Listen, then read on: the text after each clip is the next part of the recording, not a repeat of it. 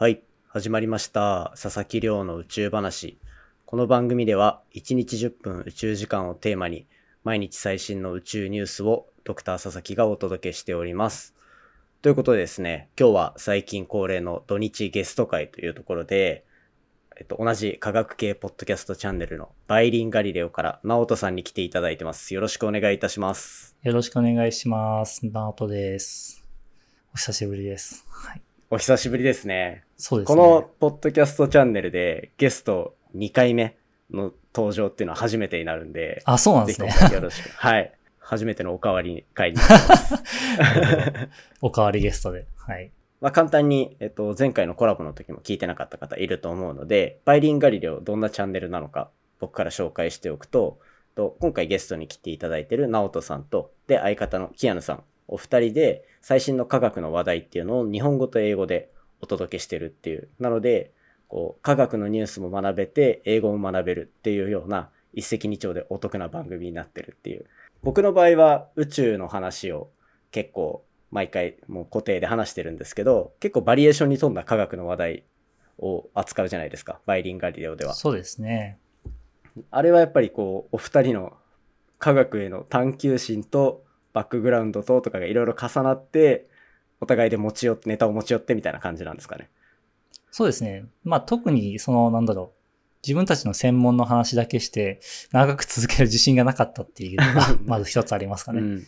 ただまあ結果的にその話してる内容はやっぱ自分たちの専門分野に近い、うんまあ興味のあるところに近いところになってて、あの地球科学系とかと、あと環境系とかがやっぱりかなり多くなってる気がしますね。そうですね。でもやっぱそこの情報の量っていうのは多分他で聞けるところよりは全然深いところまで話聞けると思うので、ぜひあの興味ある方は、英語ないし科学に興味ある方はバイリンガリレオぜひ聞いてみていただけたら嬉しいです。ということで、今日ゲストにお呼びさせていただいたのは、僕が最近多分放送の中で何回も出している科学系ポッドキャストっていうところで、今実は Apple Podcast で特集組んでいただいてるんですよね。直人さんのご尽力のおかげで。いえいえ、もう全然メール送っただけなんで、大したことはしないですけど。そうです。で、えっ、と、で、ただ、やっぱりがっつりこの科学系ポッドキャストっていう、まあ一つチームとして動いてるものの説明僕今までこのチャンネルでしたことなかったので、ぜひこれは、こう、発起人の直人さんに、あの、いろいろ語っていただこうかなと思って今日はお呼びしております。なるほど。科学系ポッドキャストについてってことですね、今日は。そうですね。なので、いつもは科学の話題だったんですけど、今回は科学が学べる場について皆さんにこういろいろうんお伝えしていただけたら嬉しいなと思ってます。わかりました。はい。じゃあまず、なんでしょう。科学系ポッドキャストを作ったきっかけとか話したらいいですか、そうですね。僕そこ一番最初にお伝えしていただきたいなと思ってます。わかりました。まあ、きっかけ、もう本当の、本当の正直なきっかけから言うと、はい。私がの、あの、バイリンガリエの方でですね、あの、農業系のポッドキャストのシカヘデケロっていう、えうんー方とコラボした回があるんですね。で、その時に、あの、農業系の方のポッドキャストがあるんですよ。農系ポッドキャストっていう。ねこれもまたなんか、まあ一大勢力というか、すごいなんか、えっ、と、人数が多い、配信者が集まっている、そちらもなんか農系ポッドキャストっていうまあ番組のグループみたいなのがあるんですけど、うんでその話をちらっと聞いて、で、そのやってる活動を見てみたらですね、あこれはすごいなと思ったんですうよ。ん。あの、一つ一つの番組は結構そのだいぶ専門的だったりとか、まあもしくはその広い範囲とかもあるんですけど、あの、農系ポッドキャストが集まることでですね、一つ一つの番組ではできないような、例えばウェブメディアに取り扱ってもらったりだとか、はい。あとはそのお互いの、あの、なんだろう、こういうことやってるんですよとか、コラボしたりとか、っっていうつながりができているのを見て、あ、これはいいなというのを見つけたのが最初ですね。うーん、そうですよね。あれも、僕たちが始める結構前から、やっぱ農系ポッドキャストの勢力というか勢いって本当にすごかったですもんね。そうなんですよね。で、まあ当然、ね、Apple Podcast でも、えっと、特集組まれてたりとかで結構目立ってたりしましたし、はい。僕と直人さん最初いろいろ話させていただいたときに、科学系も結構いるから、あの、皆さんの了承さえ得られれば、こうやって同じように、あの、名前を皆さんで売っていけるんじゃないかっていう話をし始めたところで、こういろいろ動き始めたっていうところがあったと思うんですけど。そうですね。最初に私声かけたのが実はりょうさんで。あの、あ多分りょうさん、こういうの好きそうかなと、なんとなく思思って、で、大それで、あの、そこからどんどん輪が広がっていったっていう感じになってますね。で、まあ最終的に究極のゴールっていうか、まあきっかけから、まあその、なんだろう、まあ、究極のゴールを言うと、まあ科学系のポッドキャストを盛り上げて、リスナーにとってもいい番組、面白い番組を増やしたいなっていうのが、まあ究極のゴールになりますね。うん。今だって科学系ポッドキャストの中入ってるチャンネル聞けば、もうなんか高校とかのいわゆる科目として分かれてるものは大体網羅できるぐらいはやっぱバリエーションありますもんね。そうですね。だいぶバリエーションありますよね。いや、本当に生物とか、もう、あの、在第一人者の研究の話が聞けたりとか、うんまあもうこれだけで聞いときゃ大学の授業の代わりになるんじゃないかぐらい。クオリティなものもありますし本当にそうですよね。はい。これ、僕、その最初に声かけていただいてめっちゃ嬉しかったんですけど、僕たち結構、ポッドキャスト始めたタイミング、結構同じぐらいのタイミングじゃないですか。そうですね。たまたまなんですけど。で、その時から比べると、やっぱ科学系、当初って科学系ポッドキャストでチーム作れるぐらいいなかったですよね。あ、いないですね。多分、日本語の番組が4番組しかないんじゃなかなかったんじゃないですかね。4か5ぐらいしかなかったと思います。ん。僕たち多分始めた時、逆にいないからチャンスだろうって思ったぐらいのえ 人人のいなさでしたよね。そうなんですよ。そう。で、まあそれが2020年、私始めたのは2020年9月で、多分りょうさんが11月とか12月ぐらいですかね。一応最初は9月とかですか、ね。あ9月なんですね9月一応なんか、そうなんですね。で9月時点では5番組くらいしかいなかったんですけど、うん今はもう20番組ぐらいあるんじゃあるんじゃないですかね。あります把握ね。できてないのを含めたら。っていうぐらい、この1年でざっと増えましたね。僕がこの、やっぱ僕たち結構、ポッドキャスト、周りでどう、周りのチャンネルがどうやってたくさん増えてるのかっていうのも結構見てたりすると思うんですけど、まあ科学系が盛り上がってるだけじゃなくても、やっぱ全体的にポッドキャストのチャンネルガッて増えたじゃないですか。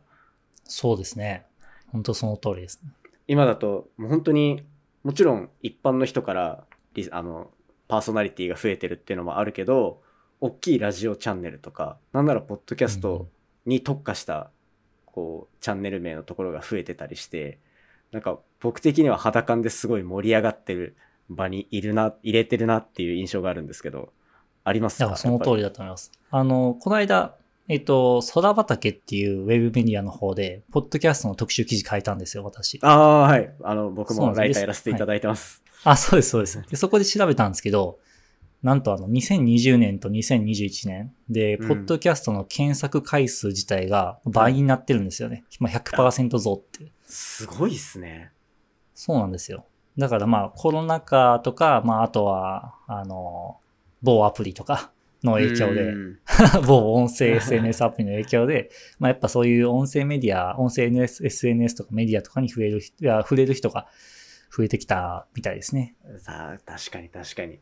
僕たちもやっぱこの勢いに乗って、なるべく早めから始めてた分、頑張っていかないとなってすごい思ってるんですけど、そうですね。最近だってテレビ局とかラジオ局の本格参入がやばいですよね。うん、すごいと思います。だからなんかさっき検索回数増えたっていうのはまあリスナーが増えたっていうことですけど、配信者側もめちゃくちゃさっき言ったように増えてて、でしかもクオリティがやばくてっていう状況なんで、うん。本当に、いやなんか、あるじゃないですか、あの、ナイキとアディダスのやつとか、ありますねれたかどうかわ。かんないですけど、あ、聞きました、聞あれ、きました。まあ、他番組ですけど、あれ、もう震えるぐらい面白いじゃないですか。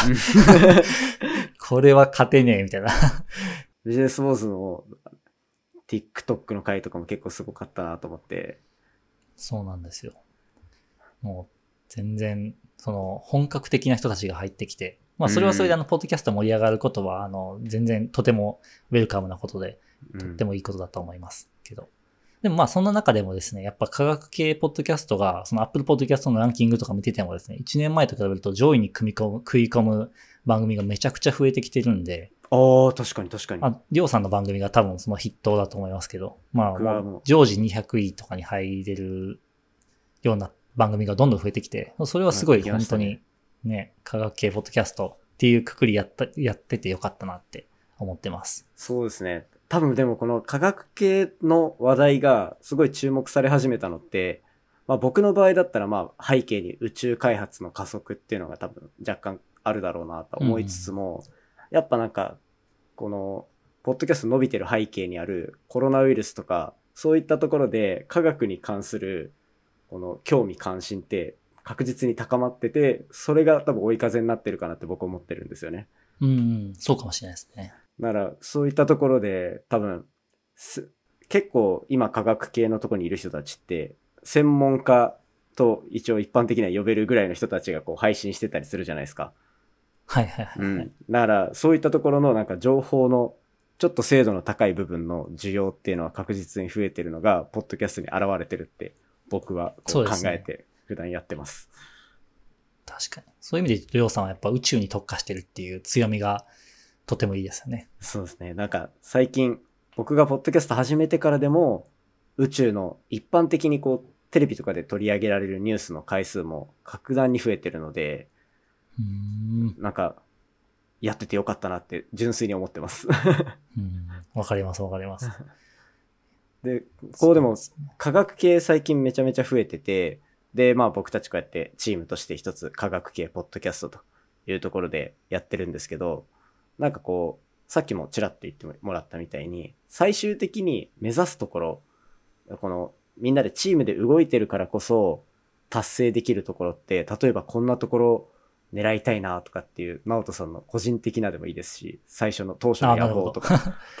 まあ当初の野望はですね、まあ、二つあって、まあ、究極のゴールはさっき言った通り、まあ科学系ポッドキャスト盛り上がりたいって。リスナーにとって、でそれでいい番組増えたらいいなっていうことなんですけど、まあ、もうちょっと具体的に言うと二つあるかなと思ってて、はい。まあ、リスナーにとっては、その、リスナーの目線と配信者の目線の二つが多分あるかなと思ってますと。はい。で、まあ、リスナーにとっては、やっぱその、あの、科学系ポッドキャストっていう枠組みができることで、なんかその、その中から自分が好きな番組選びやすいし、うんあと、は、あの、配信者同士でこう、いろいろ情報交換できるんで、番組のクオリティも上がるでしょう、みたいな。うん。そうう。いう目論みですね。でやっぱあれじゃないですか、ポッドキャストって昔のりょうさん、昔りょうさんと喋ったことあると思うんですけど、はい、これはなんか、いつ喋ったか覚えてないですけど、あの、YouTube と違って、ポッドキャストって、他番組見る機会、ほぼないじゃないですか。うーん、そうですね。見つけてもらえないっていう。そうなんですよ。まあ、それはもう、ポッドキャストの構造上結構もう、もう宿命にななってるんですけど、まあ、そこであの、う科学系ポッドキャストっていう枠組みがあれば、あこの番組面白いなって聞いてたら、あれ科学系ポッドキャストっていう枠組みがあるんだっていう発見ができるんで、はい。まあ、そういう新しい発見、番組のチャンネル、チャンネルの発見ができるっていう、うんそういう機能があるかなと思います。それが、そうですね。配信者側として多分僕たちはもう本当に、あの、それがうまく回ったおかげで、結構科学系のランキング上がってるんだろうなって認識はもうすごいありますね。ああ、それは良かったですね。はい本当にそれが一つの狙いですね。直人さんのおかげです。いえいえ、全然もう大したことをしてないですけど。で、二つ目が、これ今までのはリスナーにとっていいことですけど、配信者にとってもやっぱいいことが結構、てかむしろこっちの方が7、3ぐらい、こっちの方が7ぐらいな気は個人的にはしてますけど、はい。あの、ポッドキャストのまあノウハウ共有できるのもまあ大事ではあるんですけど、うんまあ。それ以上にですね、配信してると結構孤独じゃないですか。ものすごく孤独です。そうなんですよ。リスナーの方からあんまり、もしかしたら気づいてる方もいるし、かもしれないし、気づいていない方もいるかもしれないですけど、まあ、フィードバックいただけることもたまにありますけど、うんあの、やっぱなんか配信者ならではの悩みとかがあったりとか、でそれを共有できる場があるっていうのはやっぱりとってもいいですよね。うん、いや、本当にそうですね。僕、まあ、直人さんもしかしたら二人でやられてるから少し緩和できてる部分はあるかもしれないですけど、僕はもう本当にリスナーから一個も反応がなかった時の孤独感、多分。それは悲しいですよね。本当に そう。だからなんか一緒に頑張ってる仲間が見つけれる場所みたいな感じになってるかもしれないですね。確かにそれは本当に思いますね。なんか今までは僕結構もう上を目指すって公言してやってるので、自分のランキングとかも結構気にするんですけど、あの、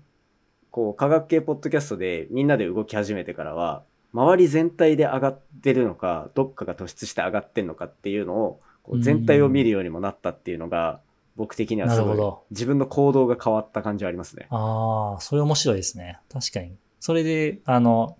科学系が盛り上がってるのか、それとも自分のところだけが、うんあの、盛り上がってる、もしくは盛り下がってるのかっていうの。がわかるわけですね。なるほど。う相対的なのを見ながら一人で楽しんでます、夜とか。それは面白い。まあ、あともう一個はですね、まあもう一個はあの、ちょこちょこ活動、多分皆さんの見えないところでの活動になるんですけど、まあメディアとかに、うんまあ例えばですね、まありょうさんの番組とか宇宙に特化してるんで、まだちょっとやりやすいかもしれないですけど、バイリンガリオは結構その、どっかに特化しているわけじゃないんで、うん、はい。なんかその、誰かに、メディアとかの、他のメディアに取り扱ってもらうっていうのが、まあまあ難しいわけですよ。我々単独では。一般的でな、もこう、広い話題を取り扱いすぎてて、みたいな。そうなんですよね。で、まあそこが、まあ科学系ポッドキャストっていう枠組みがあることで、いろいろその売り込みやすいというか、話をしやすい。うんで、向こうもやっぱ、あの、聞いてくれるリスナーの数が、あの、科学系ポッドキャストっていう枠組みになると番組数も多いんで、かなり多いんで、向こうも、ねこれだけの人数が聞いてくれてるんだったらっていうことで、ちゃんと話してくれることが多いですね。うん。僕がこのチャンネルで、あの、何回かこう、取材受けたっていう話を、大学の広報誌とかっていう話させてもらってるのは、こう、科学系ポッドキャストの枠組みの中で、じゃあみんなでいろんなところで知ってもらおうって。で、それの活動の一環で、コロナウイルスの関係でリモート授業が増えた大学生に、できれば科学の話題にたくさん触れてもらいたいっていう方向性で、直人さんにこう、といろいろこう会議しながらやって見つかった方向性の一つだったので、それもやっぱり僕のチャンネルが、あの、大学の取材とかの対象になったっていうのは科学系ポッドキャストのおかげだったりするんですね。おー それは良かったですね。はい。なので僕は本当に感謝してて、感謝の気持ちがこのまま今、ポッドキャストのゲストに来ていただくっていう形で 成り立ってるというか、なるほど。そうです。今日はもう、この土日の回は、えっと、科学系ポッドキャストどんなのになるかっていう話をさせていただこうと思ってて、科学系ポッドキャストの活動があるから、僕のこの宇宙話もそうだし、他の科学系のチャンネルとかっていうのも、売り出し方がいろいろバリエーションが増えてきてるっていうところがうんうんあるんですよね。で、今回、その、Apple Podcast で、じゃあ実際に科学系ポッドキャスト特集されましたってなった時の見出しが、えっと、毎月10日は科学の日っていうところで、一応 そうですね。見出しとして出てるんですけど、これはい10日にした日の理由とか選んだ経緯とかって